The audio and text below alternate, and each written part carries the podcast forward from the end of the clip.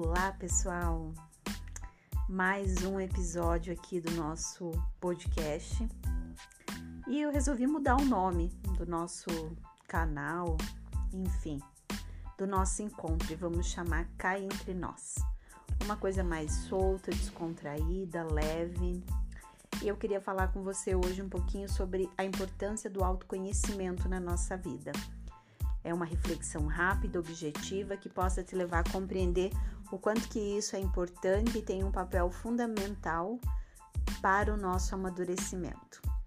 Eu sou Juscelie Borges, sou psicóloga clínica e vou falar com você agora. O autoconhecimento ele é a base de tudo que nós precisamos quando nós falamos em amadurecimento, em evolução, em desenvolvimento, em regulação emocional. Eu sempre falo para os meus pacientes no consultório todo processo, seja para a gente tratar um transtorno, seja para a gente se desenvolver, para a gente melhorar, nós vamos passar pelo autoconhecimento. O autoconhecimento, se a gente for desmembrar esta palavra, o conhecimento ele tem é, duas vertentes: a ciência, né, o conhecer e o entender. Eu posso conhecer de alguma coisa, eu posso ter ciência de tal coisa, mas eu preciso do entendimento dessa ciência para que eu possa realmente desenvolver o conhecimento. E isso voltado para o alto, que é para mim, nós teremos o autoconhecimento. O autoconhecimento ele é uma ferramenta fundamental, principalmente dentro da terapia Dentro é, da TCC, que é terapia cognitivo-comportamental, nós buscamos fazer com que o paciente ele desenvolva é, a sua capacidade reflexiva, cognitiva de se auto-observar e de ser capaz de aplicar para si a sua autoterapia a partir do autoconhecimento. Qual que é o ponto fundamental do autoconhecimento que eu queria compartilhar com vocês? Quando nós nos dedicamos a nos conhecer, nós passamos a buscar informações remotas, informações que nós temos, que nós chamamos de crenças. Essas crenças elas são formadas. Você imagina que nós nascemos uma folha branca, né? Essa folha branca, ela é a nossa personalidade.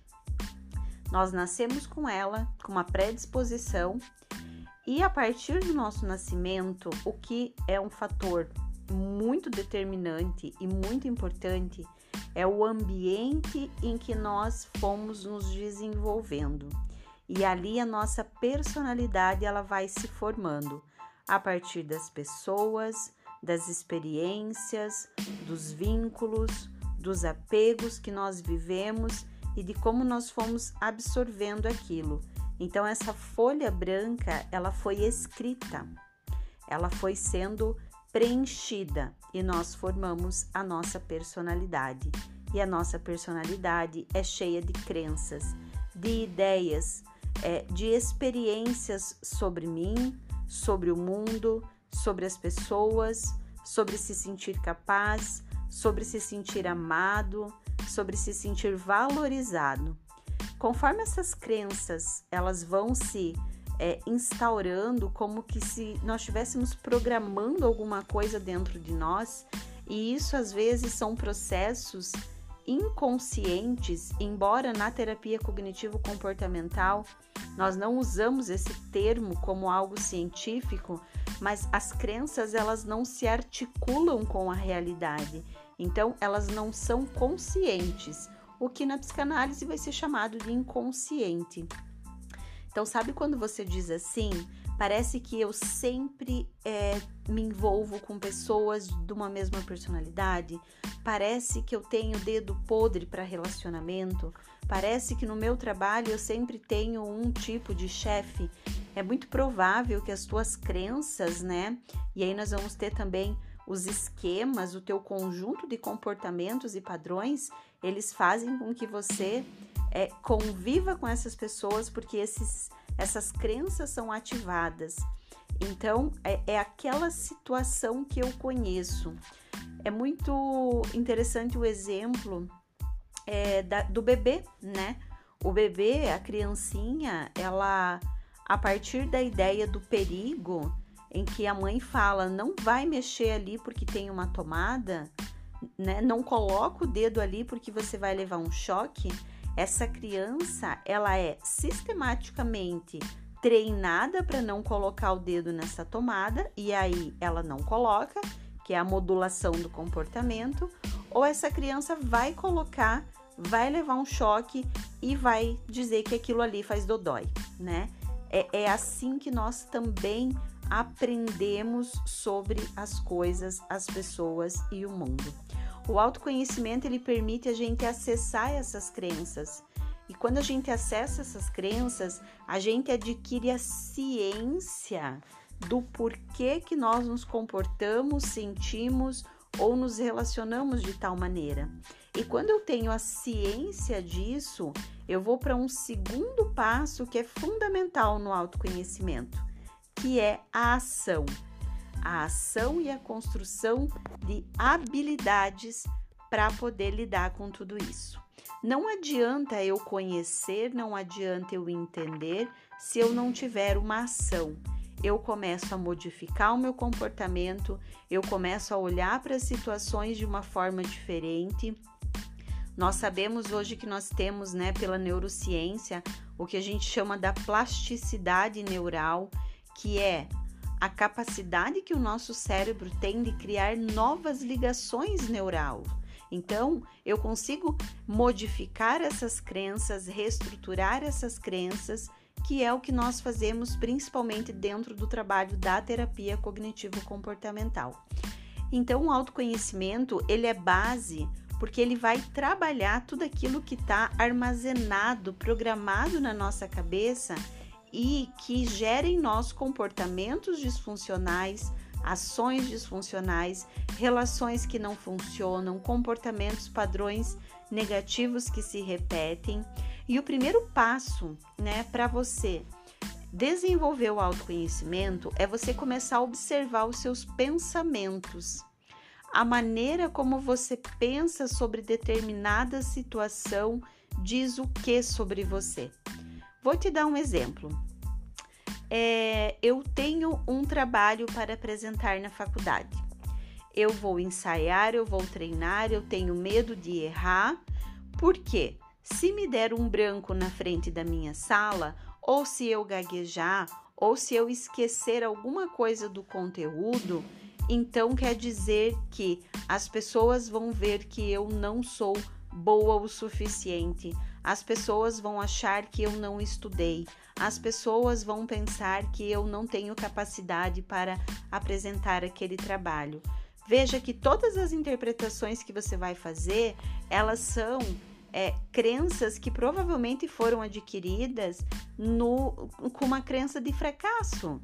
Que se você erra, que se você falha, o que é totalmente natural, o que é totalmente comum diante de uma apresentação em sala de aula, é a gente ficar nervoso, é você achar que aquilo vai te transformar num fracasso, num não ser boa o suficiente.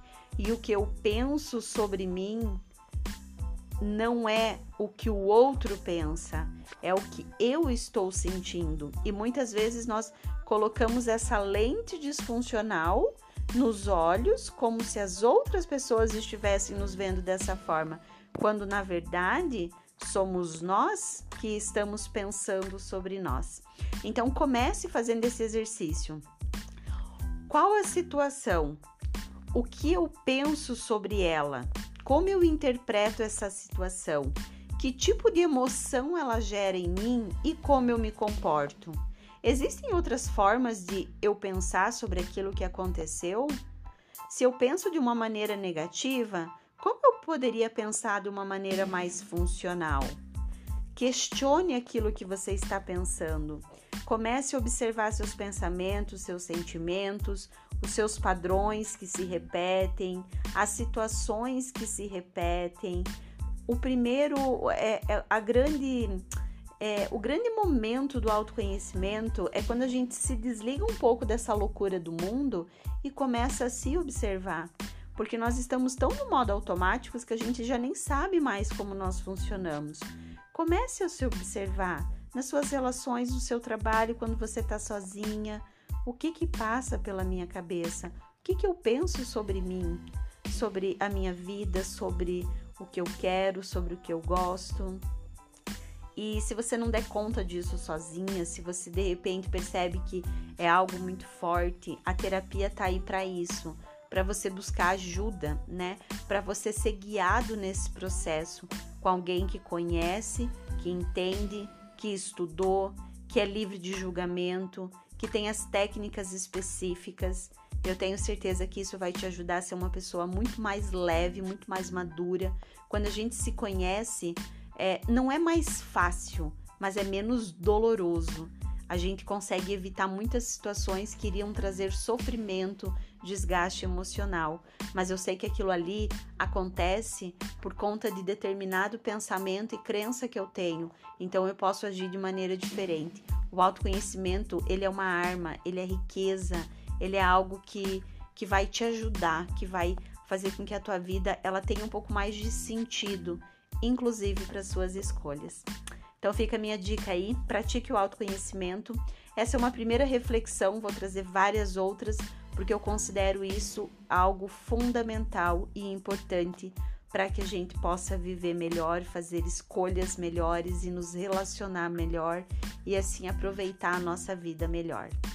Cá entre nós fica por aqui. Um beijão. Se você está ouvindo esse podcast quiser me acompanhar nas redes sociais, eu tô lá no Instagram, no arroba